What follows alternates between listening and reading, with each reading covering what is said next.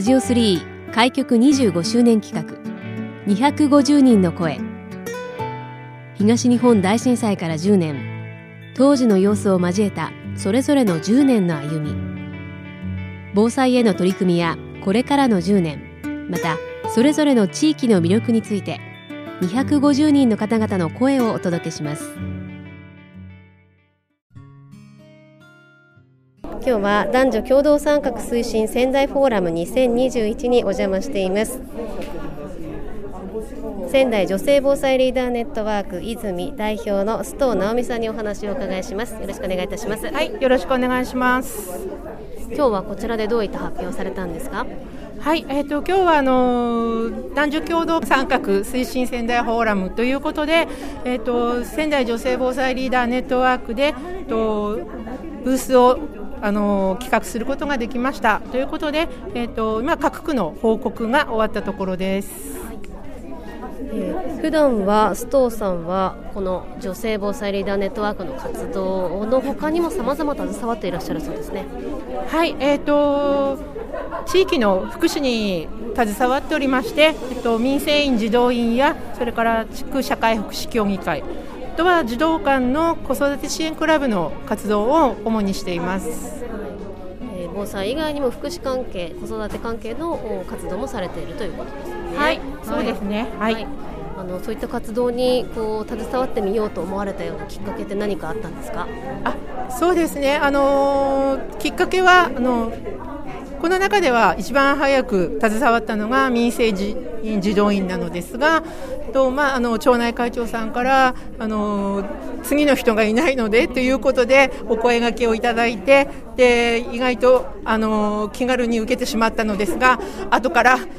とんでもないものを受けてしまったなというふうに反省をしたところですけれどもそこをきっかけにあの地域の方たちとつながることができてとあの先ほどお話をした役割にあのつくことができています。えー、ストーさんは宮城仙台のご出身ですか？あそうです。はい仙台市内です。はい。震災当時もこちらにいらっしゃったんでしょうか？はいそうですね。今の自宅の時にあの震災が起こったので、えーと、私はあの在宅で過ごすことができました。まあ、泉区在住でいらっしゃるということですが、えー、その当時のまあ状況というのはどんな状況だったんでしょうか？はい、えーと、先ほどもお話しした通りに私はあの在宅避難だったのですが近くにあの指定避難所があの近所にありましてあのそこの様子を見に行ったところあの最大で1400名の避難者がいたところなんですけれどもと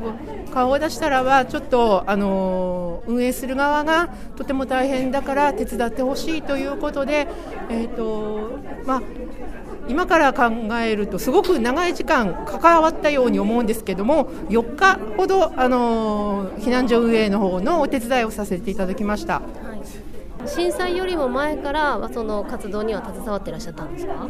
えーと、震災より前には民生委員は受けていたんですけれどもあのそんなにこう防災・減災について意識して活動していたわけではなかったですね。はい。じゃあやはり震災が一つのきっかけになったところも大きかったですか？そうですね、その時にやはりお手伝いしたことで、こんなに混乱していて、後で振り返ってみて、もうちょっとその平常時から何かこみんなのあの避難所運営をする側だったりそれから地域の方もその備えっていうものができてればこんなに混乱しなかったのになっていうふうには感じました。須藤さんはその災害への備え震災前はいかがでしたか？えーと、私はあのもっと遡るとあの学生の時に宮城県沖地震を経験してましてまだ子供だったのでそこはあの経験しただけということでしたがあのそこよりもやはり東日本大震災の方のあのインパクトが強かったんですけれどもそういうところもあってあの備蓄品はあのちょっとお水やそれから食べ物などは備蓄をして備えていたというところはありますけれどもあの心構えというのは全然備わってなかったかなというふうに思います。まあ、それ以降、えー、より防災・減災に関する活動が増えていったかと思うんですが10年振り返ってみてその、まあ、進化した部分変化した部分っていかがでしょうか？そうですねあの震災当時どうしてこうこうなんのかなっていうのを疑問に思ったことがその2年後に女性のための防災講座というのを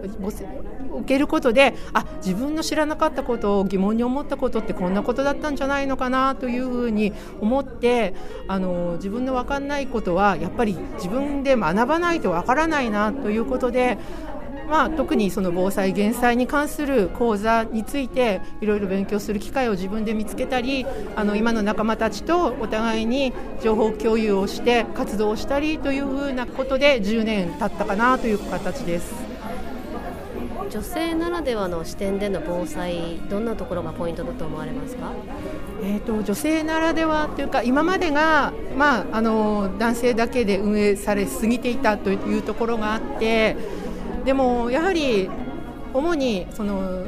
災害の時に弱者となられる方の視点っていうのは女性の視点に近いのかなというふうに思ってまして高齢者やそれから障害の方あとはあの子育て世帯はやはりお母さん目線であの先輩ママとしてお話をすることができていてそれがあのママたちに伝わりやすいのかなというふうには感じています。須藤さんは泉区にお住まいになっても長いですか？そうですね。あのー、はい。40年くらいですかね、ちょっと、あのー、結婚して一時的に、あでも、うん、一時的に若林に、あのー、主人の関係で越したことはありましたが、ほぼ泉区にいます。お住まいの地域の好きなところ魅力どんなところに感じていらっしゃいますか？そうですね、えっと、泉区はあの自然があの、まあ、どこもそうなのかもしれませんが私はあの自分の住んでいるところの自然あの季節に折々のあの緑の色とか今はあの紅葉だったりっていうのが学校の近くにいるものですから結構その四季折々の色っていうものについてああ深い緑だなとか紅葉で綺麗な色になったなとか雪が降ると真っ白だなとかっていうことでとても自然に関わることで季節の移り変わりっていうのを感じてあのそれはとてもこう自分になんかこう清々しい気持ちというかそういうのを与えてくれるところでとても気に入ってます。今後の活動についてもお聞きしていきたいと思いますが、どんなことをしていきたいとお考えですか？あそうですねあのまずは継続今のやっていることをいかにあの、まあ、同じメンバーでもいいですがやはりともうちょっと下の世代をと一緒に例えば今私たちの講座を聞いてくれているママたちのをあの一緒に活動していけるようなあのグループができればいいかなというふうに思っています。えー、今日は仙台女性防災リーダーネットワーク泉代表の須藤直美さんにお話をお伺いしました。ありがとうございました。ありがとうございました。